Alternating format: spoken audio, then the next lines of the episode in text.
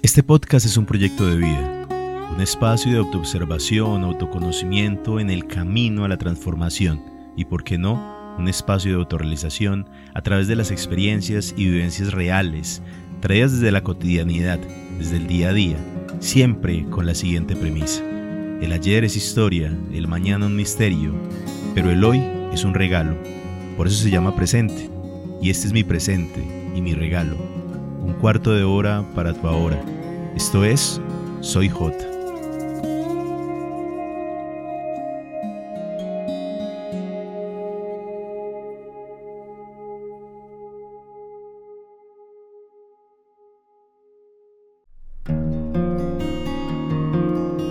Les doy la bienvenida a un nuevo episodio de mi vida hecho podcast.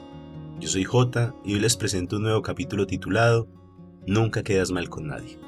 Un afectuoso saludo desde Colombia a todos aquellos rincones del mundo donde hoy nos escuchan, y con la esperanza de que este se convierta en un espacio valioso donde podamos compartir energía positiva, buena vibra y experiencias de vida. Quiero invitarlos a que me sigan en Instagram, estoy como arroba soyj2020 y como arroba universo-alterno21 e invitarlos a compartir este contenido por el mundo. Adicional, el día de hoy quiero invitarlos a que hagan parte de un nuevo proyecto podcast que estamos desarrollando llamado Padre Solo Hay Uno. Escúchanos en Spotify y síguenos en Instagram como Padre Solo Hay Uno.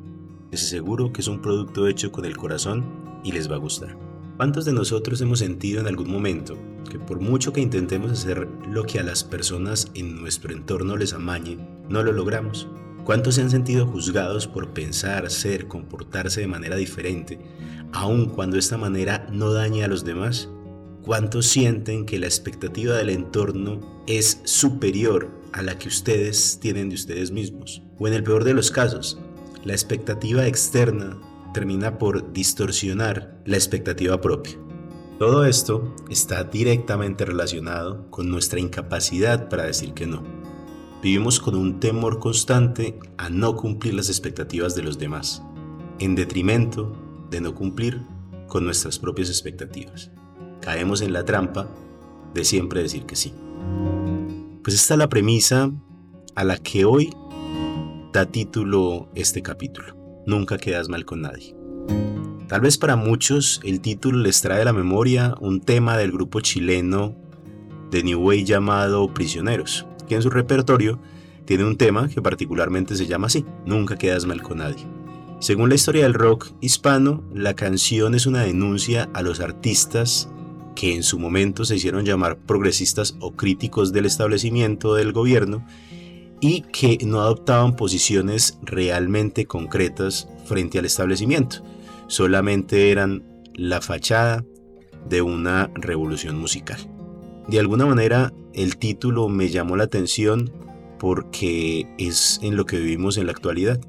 Queremos todo el tiempo quedar bien, independiente de que nuestras filosofías e ideologías, sentimientos o necesidades sean contrarias en nuestro discurso diario. Ahora bien, yo quiero preguntar, ¿qué hay de malo en no querer quedar mal con nadie? Es más, ¿creen que es posible quedar bien con todos? Y hoy me tomo estos minutos para expresarlo, dado que con el tiempo siento que me he convertido en un verdugo de la expectativa, siempre esperando quedar bien y que los demás queden bien conmigo. Y creo que no es un problema solamente mío. Considero que hoy estamos más propensos a la infelicidad, dadas nuestras altas expectativas sobre todo y sobre todos. Y nuestro desequilibrio personal resulta tan crítico que parecemos todo el tiempo como heridos, parecemos que, que viviéramos sin piel a la orilla del mar, donde hasta la más pequeña brisa termina por molestarnos o afectarnos, generando dolores que a veces resultan imposibles de curar. Retomo las preguntas. ¿Qué hay de malo en no querer quedar mal con nadie? ¿O creer que es posible quedar bien con todos? Sin ninguna duda, todos preferimos caerle bien a los demás, además de querer quedar bien con todo el mundo, ayudándoles en lo que podamos sobre todo si se trata de personas cercanas a nosotros. Queremos quedar bien con los amigos, con la familia, y esto en sí mismo pues no supone ningún problema aparentemente. El problema sí puede estar en querer quedar bien absolutamente con todo el mundo todo el tiempo, cercanos o no tan cercanos. Esto sí es un problema, porque como se convierte en obligación, a la larga nos pasa factura justo con aquellas personas que en su momento quisimos no quedar mal. Otro de los problemas es cuando queremos que las respuestas de los demás siempre sintonicen con nuestros pensamientos. Hacemos preguntas con la única intención de que aprueben nuestros cuestionamientos. Y cuando te sientes obligado a quedar bien con alguien porque ese alguien siempre queda bien contigo, el daño es aún mayor. Resultamos haciendo cada vez más lo que los demás quieren y cada vez menos lo que nos nace. Y vivimos en la dinámica de juez y víctima, en un círculo vicioso que se ha convertido en paisaje para todos nosotros y nos resistimos a ver la verdad, porque cuando obligamos a los demás a que respondan lo que queremos escuchar, nos estamos obligando a responder lo que los demás quieren escuchar. ¿Y qué consecuencia tiene esto de querer quedar bien con todo el mundo? Pues está claro, ¿no? Ya lo he dicho. Cuando una persona quiere quedar bien siempre, con todos y en todas las ocasiones, en realidad no está buscando la satisfacción propia. En ese sentido, habrá muchas veces en que tendrá que hacer cosas que no le apetecen en lo absoluto, pero su necesidad de quedar bien y su incapacidad de decir que no le obligan a hacerlas, aunque no le parezca. Es claro hasta acá que esto de quedar bien con todos es imposible, en un contexto de una vida feliz dado que esto supone un fuerte estrés y ansiedad por el solo hecho de que tienes una obligación ineludible y autoimpuesta a la cual la mente ya se acostumbró y se ha convertido en una acción automática. En este mundo, en los tiempos del COVID, nos hemos convertido en enemigos de la individualidad y verdugos de la expectativa. Queremos succionar hasta la última gota de independencia de los que nos rodean, siempre con la premisa de miedo, aquella que dicta que nosotros, los que aún quedamos, aunque todavía quedamos muchos, tenemos la oportunidad de compartir el tiempo que antes no teníamos y que otros ya no pueden. Una premisa que nos obliga, comillas, a perder nuestra individualidad y por ende a apostar nuestra felicidad. Por ejemplo, en un mundo en el que la mayor comunicación posible en la actualidad es a través de medios virtuales, Parece que estás obligado a comunicarte todo el tiempo con todo el mundo, aún cuando en un momento de tu vida, cuando todo era, comillas, normal, las llamadas eran esporádicas o en momentos muy especiales. En la actualidad, la expectativa de tus familiares es tan alta sobre los reencuentros post pandemia que parecieras obligado a compartir tu vida como si de una figura pública se tratase. Y si tienes pareja, siempre estás esperando que ésta se fije en cada detalle de tu vida. Y esto no está mal. El problema es cuando esa fijación genera en ti inseguridad, porque asumes que si tú estuvieras en sus zapatos, te hubieras percatado hasta el más mínimo detalle.